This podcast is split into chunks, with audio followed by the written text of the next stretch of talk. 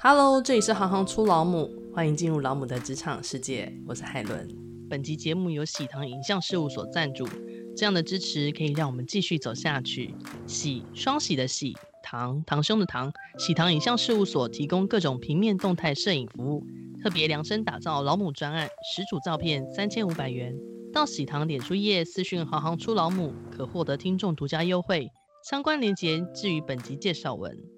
意大利电影大师费里尼说：“梦是唯一的现实。”我是小丑，电影是我的马戏团。他的御用美术指导则说：“电影就像一场梦，你可以在其中成为你想要的一切。”美术指导借着对剧本中的设定，加上导演对电影的想象，他们和工作团队携手合作，从一无所有出发，跑遍无数角落。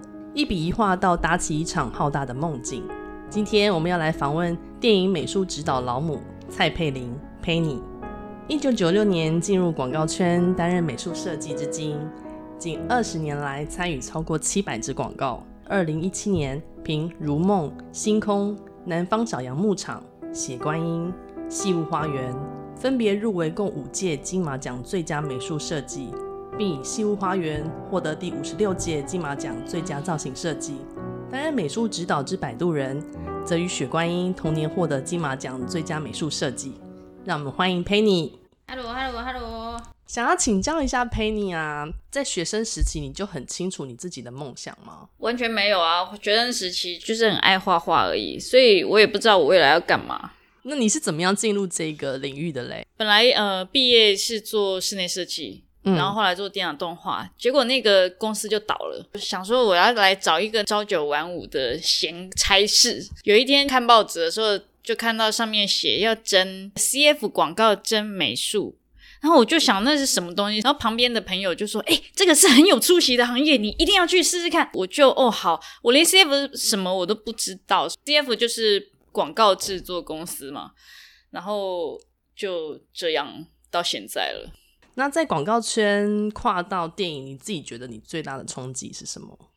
就是电影才是说故事的，广告你再怎么样去拍了很棒很棒，你觉得好感动的东西，它永远是卖商品，它就这样稍纵即逝，这样几秒钟砰就过去。做了很多年以后，就渐渐的觉得，哎，很向往那种说故事。正好我第一部广告，张淑平正好。得了金马奖最佳美术，就哎，为什么会这样子呢？就是前几天才一起工作，然后他去了金马奖的那个颁奖典礼上，哎，那而且还上台拿了奖。全组的人就高兴的这样一直拥抱啊什么，我就想那是什么东西，而且诶，竟然是跟我这么接近。比如说我我有遇到侯导，我跟他拍了《Killing 啤酒》，就是跟一些电影人一起工作的时候，就觉得哇，那些很神秘的、很充满情感的东西，那到底是什么？就很想要去接近，所以我就渐渐往那边靠拢。那你自己的第一部电影有没有很印象深刻的经验？在那之前，我一直想要走电影，可是那个年代广告要到电影是非常困难的事情。它虽然很接近，但是它不像现在这样，你可以跨来跨去，它是完全不一样的两个世界。你想要跨过去，真的是跨不过去。后来遇到我的第一个电影导演，就是陈鸿一导演嘛，我跟他一起拍了十年的广告，然后他要拍他的第一部电影，他就说：“我们一起来玩吧。”那我就好啊，好啊，好啊，好啊！那时候也是全力的去 揣测导演想要的情境，我还写了很详细的每一个角色的传记，嗯，跟导演分享。你把自己投身在那个角色里头，对对对对，这是我认为的方式。然后我写了很长很长，嗯，甚至于包括那几个角色的日记。我都去用我自己的方法揣摩到底该怎么样，因为我没有跟过任何一个师傅，就是美术的师傅，嗯，所以我不知道要怎么样拍电影，所以我就用我想象可以这样子就拼命去做。每接一部电影，它都是在讲述一个全新的故事，它有可能。时空背景不是我们这么熟悉的，嗯，或是那个场景。身为一个美术指导，你通常会去怎么样去勾勒那个场景的气氛氛围，然后甚至是每一个角色的穿着啊、性格。虽然是我第一部自己揣摩的方式，但是我后来也就一直这样子沿用下去了。因为我觉得不管怎么样的电影，它都是以角色为出发点，然后故事。因为这个话题其实有一点大，我通常这个话题就整个 这个演讲了，就是在讲这个。我看完剧本以后，我会去用这些剧本里面的角色去找到真正的人物可以投射到这个角色。比如说，《西游花园》是离我的背景最远、最远、最远的。嗯，我去了马来西亚，然后这是我完全人生地不熟，所以我去想办法找到一九四三年的。马来西亚的历史，然后历史上有没有接近这个角色的这样子一号人物呢？就找到了，呃，马来西亚当年真的有一个女大法官，她叫 P.G. Lim，从她为出发点去找，去图书馆也好啊，去去研究这个人，找到他所有的文字，还有他所有的照片，他小时候的样子，他的穿着的习惯，他本人的风格，还有他的气场、情感那一面，我就用另外一个，我用。那个 呃，女作家去投射他，嗯，再分成不同的年龄，然后有不同的投射方式。当我们去以角色开始为出发点去研究这些，我们就可以更立体化这个角色。同样的空间。也就整个立体化出来了，因为每一个角色他的身份地位，任何的一切背景，包括他的衣着都是不一样，色彩，还有一直到他的，比如说他的皮包、他的烟、他的任何的一个小小的配饰，这些都是。所以色彩学在最刚开始的呃所有架构在定调之前，它是最重要的，对不对？对。这很好玩。当我看了一个剧本以后，第一个要定的是这个故事的世界观，然后属于这个故事的整个灵魂。好比说《血观音》，《血观音》的故事的灵魂是泡在污泥的腐烂污水里面的荼蘼之花，灵魂是杨雅哲导演给我的，轴心非常明确，一切的材质都可以从这一句话为出发点。前几天才杀青的那部电影，呃，他的灵魂，我就设定他是孤威的共产主义。我在读剧本的时候，我会心里面有一些画面啊，拼起来以后，他就会，诶，他们都有一些共通点，那一些共通点的灵魂到底是什么？所以就发现，诶，都是很共产党的感觉。因为我不是很清楚，就是在电影的领域里面，美术指导。现在应该是个非常重要的角色了。那通常是导演就会全盘接受吗？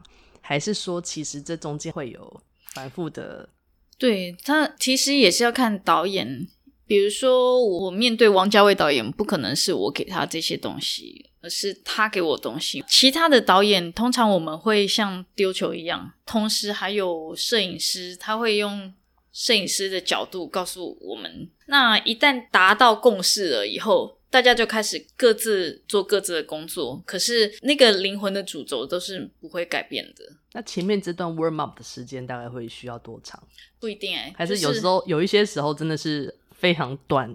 真正我们领薪水的时间通常只有开拍前一个半月到两个月，但是我就会很早很早很早就开始找资料，因为这些讨论的过程其实才是。电影里面最好玩的，但是不会被重视，也不会被看见的。所以电影它其实也是考据学，但我觉得这就是它让人着迷的地方啊。嗯，就瞬间把你带到那个时空背景里头。你之前跟不同的国际级的大导演有很多合作的相关的机会，那你有没有在合作的过程当中发现到他们有没有一些什么样的共同特质，让你觉得他们之所以可以达到这样子的成就？嗯我觉得，其实不管是导演也好，很厉害的摄影师也好，或者是我，我会会常常遇到很专业的演员，绝对的专注在自己的工作里面，非常认真。觉得我还是非常佩服王家卫导演，虽然哇，真的是像魔鬼一样可怕，但是你不可能有任何一个人在他面前说我爱电影的，因为不会有人比他更爱电影了。他真的可以都不用睡觉，然后就是。这么多年来，然后每一天每一天，他是拼命的那个做各种功课，对于电影的热爱，跟他想要拼命往前走的那种心，就已经占了全部了。但王家卫导演曾经希望你在三天内哦搭一条街嘛，是吧？恶魔哎，对，不敢想象哎。对呀、啊，我就那个经验真的是让我挑战我自己的极限呢。我到底可以走到哪里？我到底可以几天不睡觉？那部我是结婚第五天我就跑了。结婚的前两天，他们就打来说，呃，有一部电影是王家卫导演要你去救火，然后我就哦好，然后我就打电话给我的那些长辈说，嗯、我们的请客要取消了。把我妈气哭诶，那时候一个一个打电话去跟那些长辈说对不起，因为我要去拍电影。我想应该，嗯，到现在都很多人不谅解吧。我觉得那些长辈，但是。那是王家卫导演哎，那是我们心目中的神欸，应该每个人都会先暂缓请客这件事。我不知道哎，不是只有你，我，我相信真的对，不会只有你，是吧？嗯，你不是孤单的。对你那么多年，然后你这样子拼命拼命拼命，你想要走到哪里？你想要看到什么？一个神来问你说：“哎，你要不要来一起来工作？”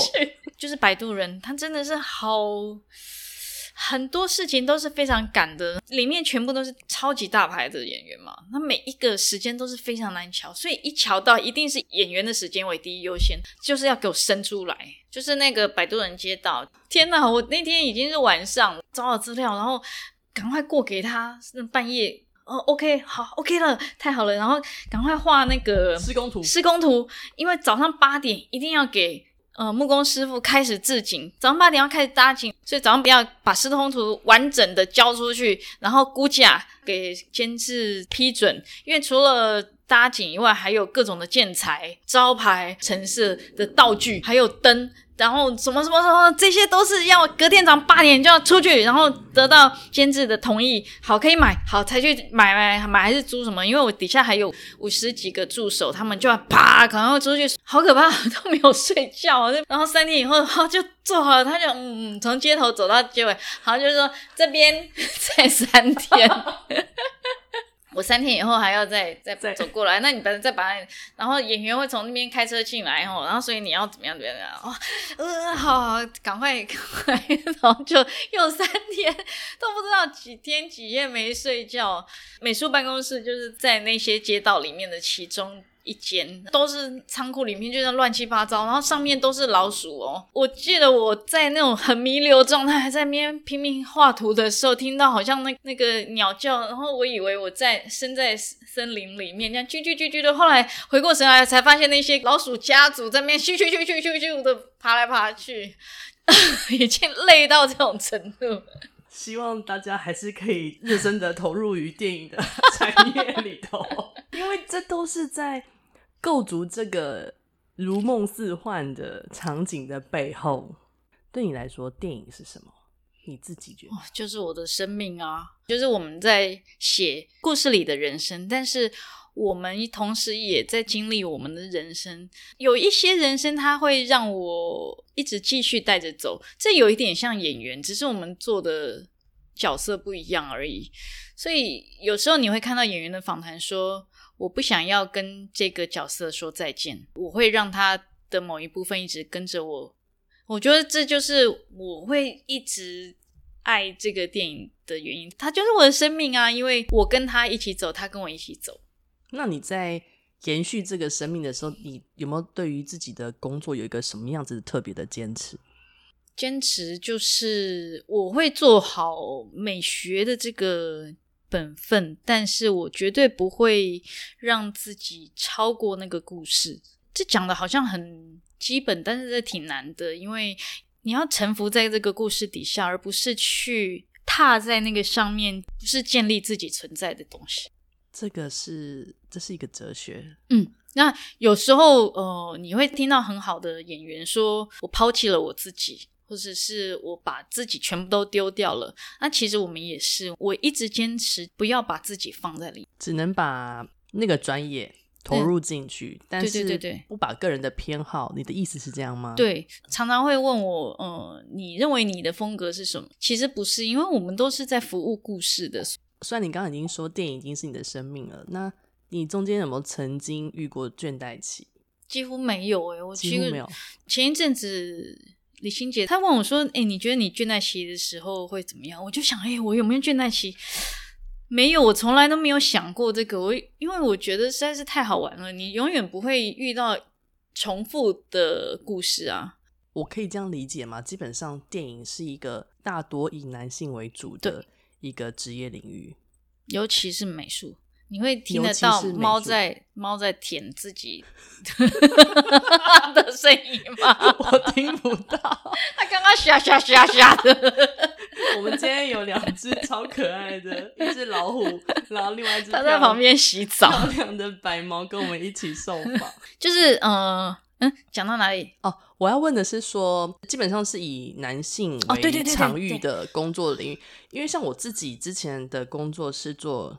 交通工具设计相关，嗯，然后也大部分都是男性的设计师们，女生要在这当中开始可以有表现，even 是累积了一个资历，然后受到肯定，我觉得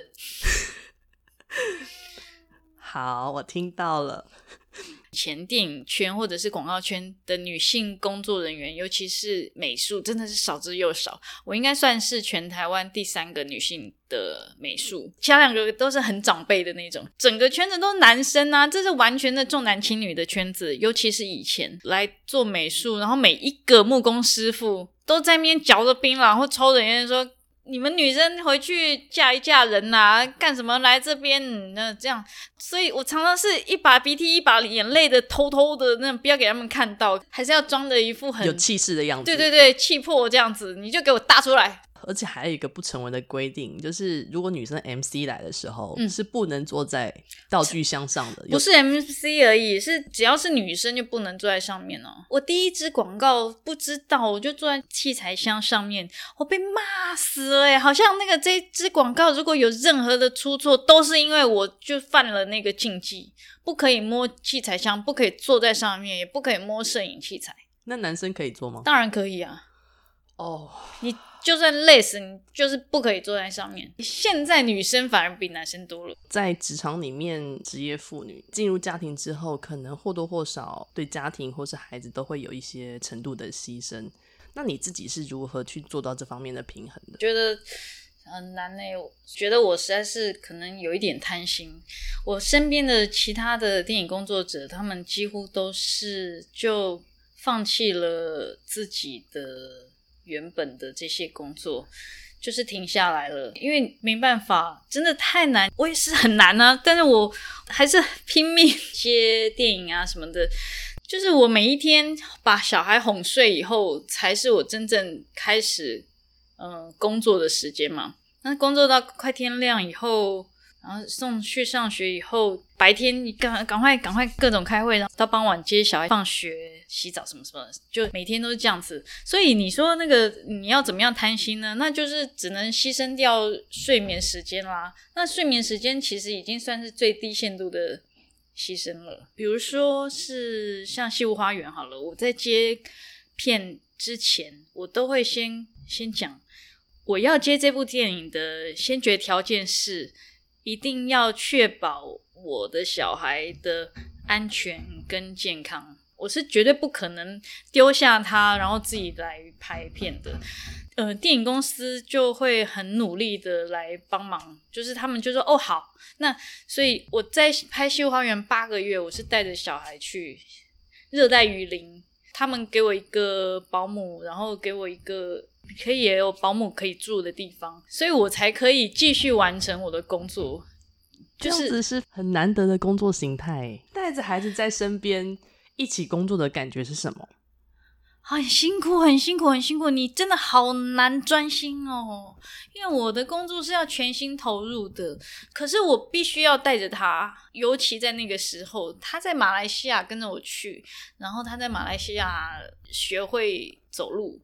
他那时候几岁？去的时候六个月大，回来的时候一岁三个月。哇，是正 baby 的时候。对对对，就是正完全不可以离开他的时候。你也你离不开他，他也离不开你的时候。对，所以我就带着他，带着他。听到那个背后的声音吗？他在桌子底下 吃罐头。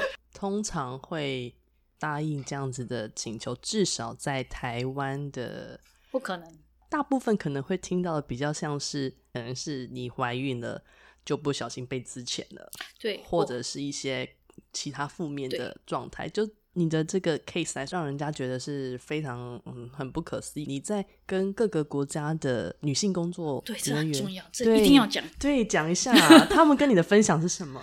我那时候七物花园得奖的时候，我在台上我也讲，我很感谢这个马来西亚的公司可以愿意有这样子的资源，帮助我带着小孩去完成这个东西。那我在拍片的时候，因为来自各地的。工作人员，他们有很多是澳洲的好莱坞的，他们接了很多英国的影集啊，这些，所以他们是里面有很多很多的妈妈。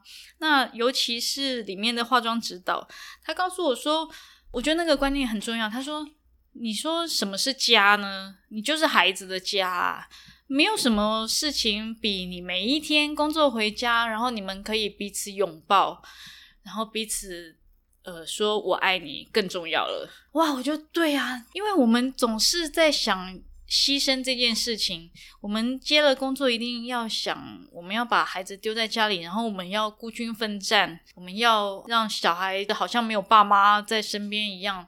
可是他们的观念就是，小孩子本来就是跟着你啊。我们每个人都带着自己的家走，所以他们的剧组通常都还有小型学校，还有老师去。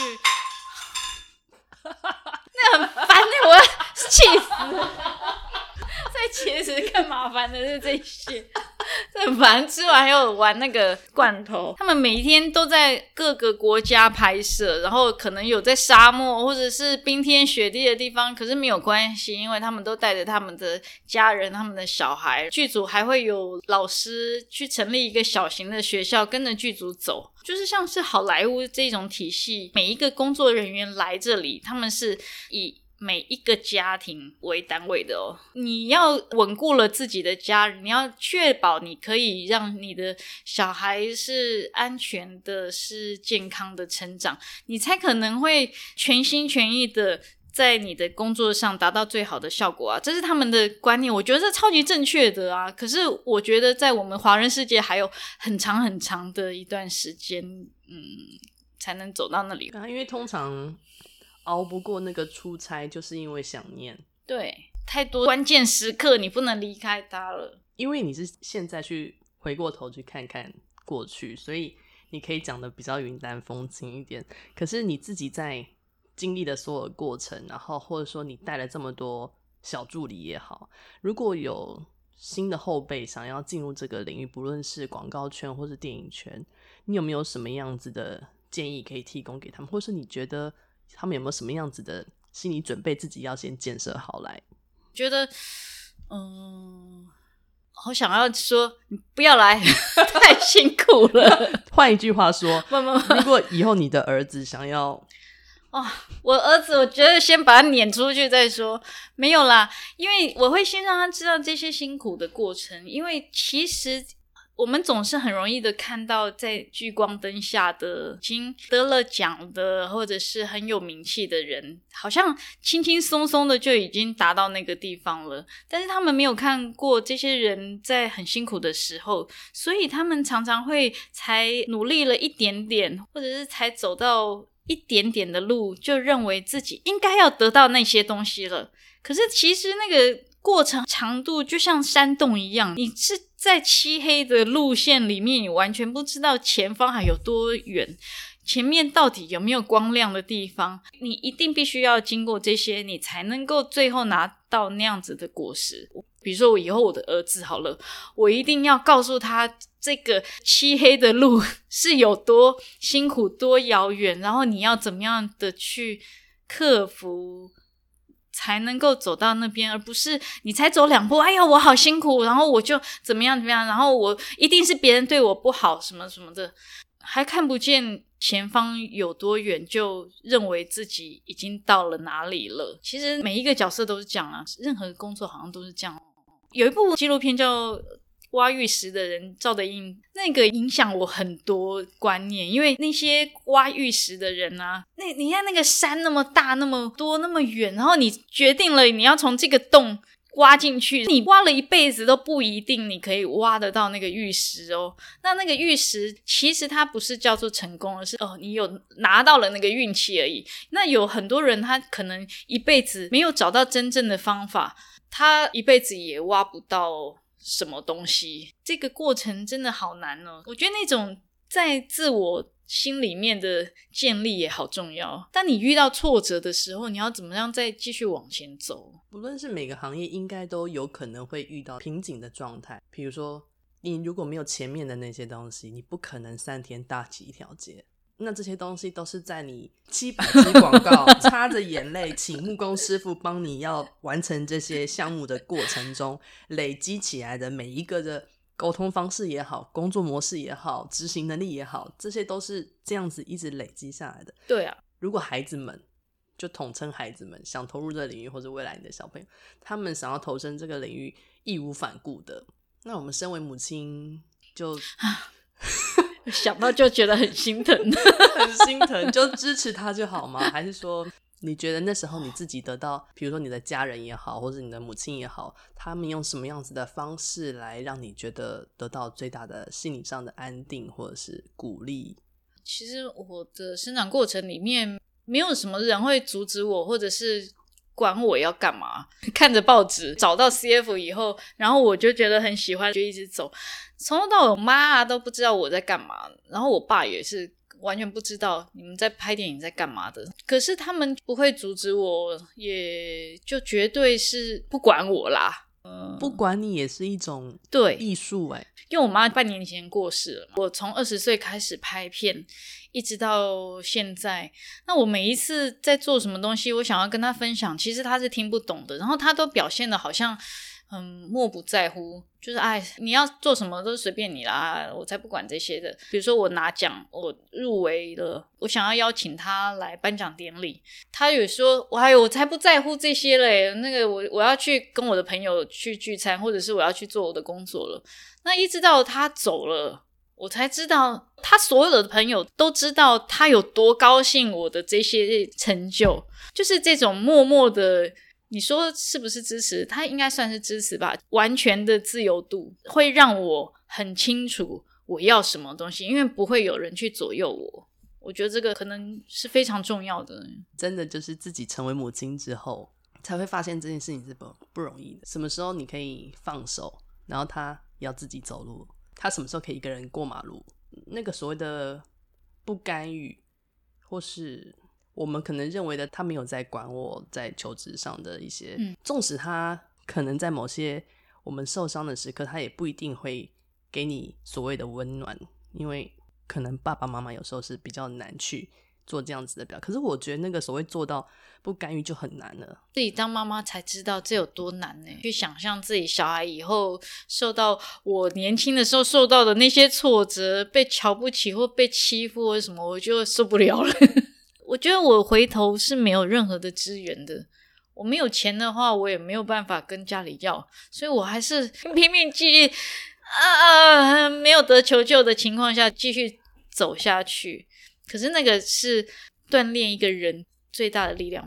这个功课真的就是我们成为了母亲之后，然后才开始学习的。嗯，对啊，所以我觉得不容易啦，成为母亲。真的，而且那个人生是不知道是二点零的感觉。嗯，你困难的跟你可以从中学到的，真的是完全另外一个阶段。想象一下，如果今天我们的关心，但孩子就说：“你就让我一个人就好，不要太多的关心。”我还在想，太困难，我还在想，我放不放得下，或是我做不做得到？这样好难。但我妈真的就做到了，对啊，所以我才会这么清楚自己要什么。对。对啊，然后你才会知道自己的那个限度，自己的韧性还可以耶，还可以耶。你以为你走不下去，但你其实还可以。现在动画这技术，它在电影里面出现的比例已经越来越高了。嗯，然后特别是在美术场景的部分，最近很红的几部，不管是《寄生上流》也好，或者是《后翼弃兵》。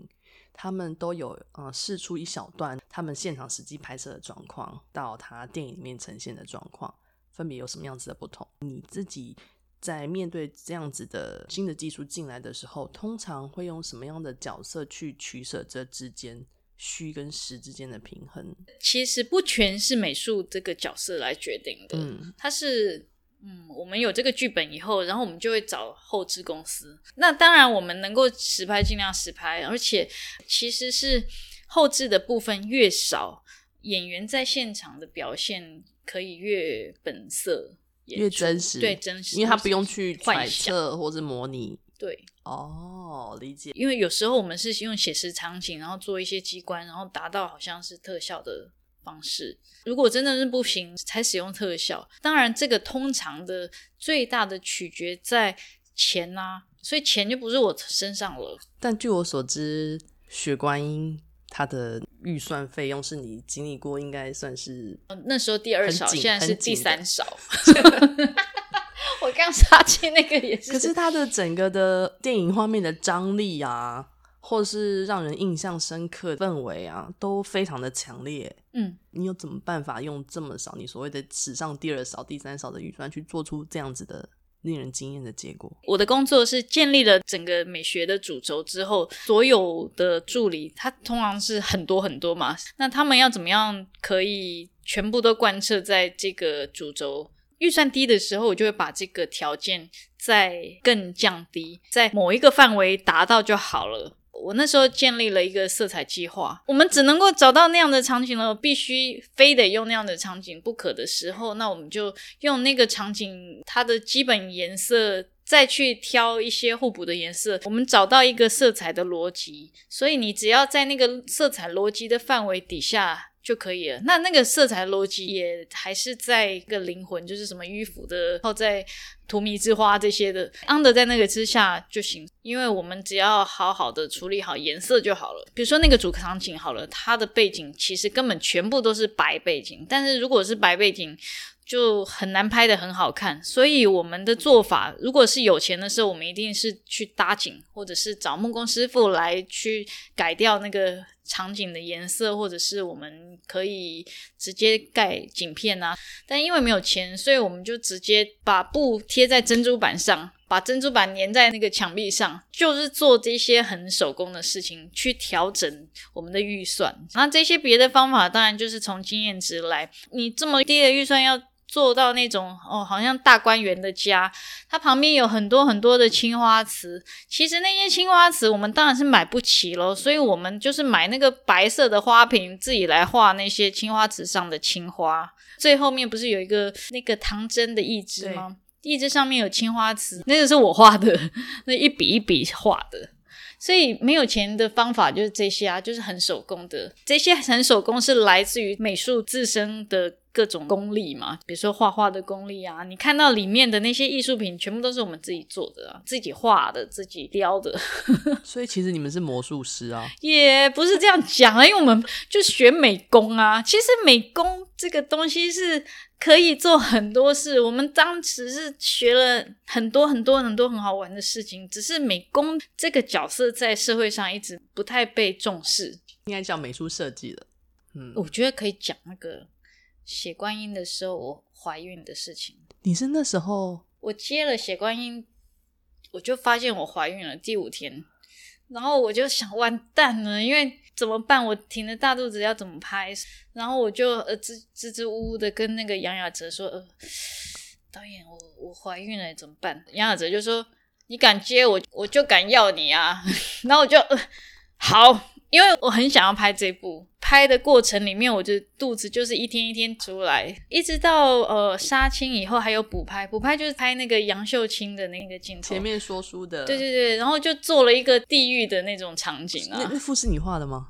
你看到里面全部都是我画的，那个地狱图很好玩，它因为怀孕到后期真的是很不舒服，那你画一下就累，剧组的人都很照顾我。然后有一个小林专用的椅子，都没有人让我苦到。我在拍杨秀清的时候，就去搭那个地狱的景，然后跑来跑去。隔天去产检，医生就说他已经快要滑出来了哦，他已经在产道里了哦，已经快开了吗？对，这不行哦，不行不行。嗯、然后所以那个地狱图是我躺在床上用 iPad 画的，因为是要电影 size 嘛，所以是其实是非常大的一张画，所以在 iPad 就是一直就是放大放大放大这样子。非常的细致哎，那一张，嗯、我对于那张图真的印象深刻。哦、谢谢。然后一直画到生生完了以后，还要把那些画去拆成动画，比如说那个手会动，那个、对手会动，嗯、然后云会飘这些，所以你要分成很多个 layer。对，那些都是在月子中心一边喂奶一边挤奶，一边一边要讲咚咚咚咚咚，然后然后一边在旁边画这样子。我已经觉得我自己也很夸张，我觉得你比我更夸张，因为我曾经还在喂奶到越南出差。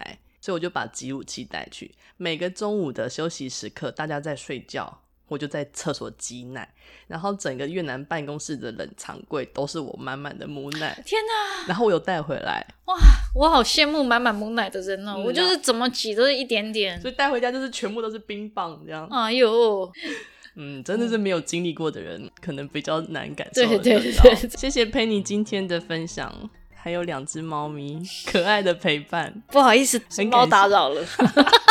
希望大家透过这一集，能够对电影美术有更进一步的认识。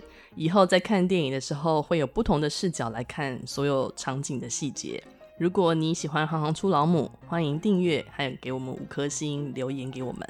有了留言评论，我们除了可以更直接的互动，也能够帮助这个节目被更多人看见。谢谢你们的支持，我是海伦，我们下次见。